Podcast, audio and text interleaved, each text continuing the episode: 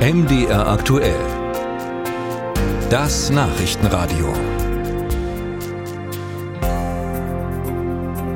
Was verdient eigentlich die Kassiererin im Supermarkt während der Pandemie ja als Helden gefeiert? Mittlerweile ist der Fokus wieder ganz woanders. Dabei wird da tatsächlich seit Monaten verhandelt, wie viel Geld zum Beispiel Verkäuferinnen und Verkäufer im Supermarkt bekommen sollen.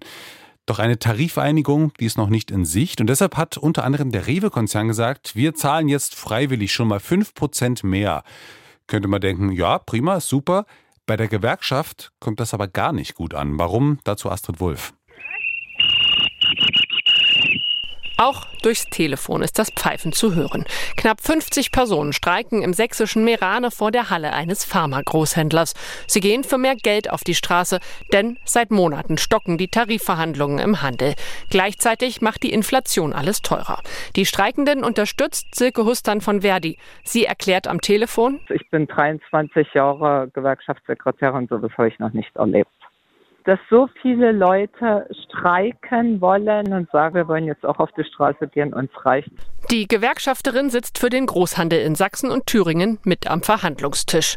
Bis zur Einigung wollen einige Unternehmen jetzt freiwillig rund 5 Prozent mehr an die Mitarbeitenden zahlen. Ein Tropfen auf dem heißen Stein, sagt Hustan und kritisiert. Damit wollen sie uns praktisch entsolidarisieren und wollen den Streikwillen der Arbeitnehmer brechen, so dass wir dann praktisch nicht mehr durchsetzungsfähig sind. Sowohl im Groß- als auch im Einzelhandel will zum Beispiel der Rewe-Konzern nach eigenen Angaben seinen Beschäftigten ab kommendem Monat so viel mehr zahlen, wie die Arbeitgeber in den Tarifverhandlungen aktuell anbieten. Die Lohnerhöhung hatte zuvor unter anderem der Handelsverband empfohlen.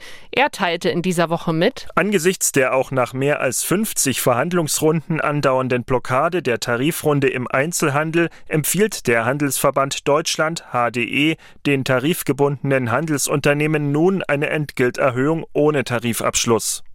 Die Gewerkschaft verweigert sich bis heute weiter ernsthaften Verhandlungen und damit einer Lösung des Konflikts. Die angebotenen Lohnerhöhungen würden der realen Lebenssituation der Beschäftigten im Handel nicht gerecht, kontert Gewerkschafterin Silke Zimmer. Sie wurde gerade für den Bereich Handel in den Bundesvorstand von Verdi gewählt und nennt ein Beispiel. Die 5,3 Prozent sind umgerechnet pro Stunde 92 Cent für eine Verkäuferin und wir fordern 2,50 Euro pro Stunde.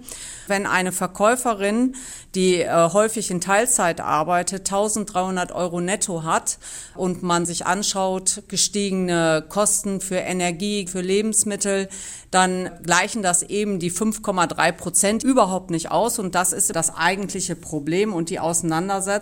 Und das werden die Beschäftigten im Einzelhandel auch entsprechend quittieren. Weitere Streiks hat die Gewerkschaft bereits angekündigt, auch diese Woche noch in Mitteldeutschland.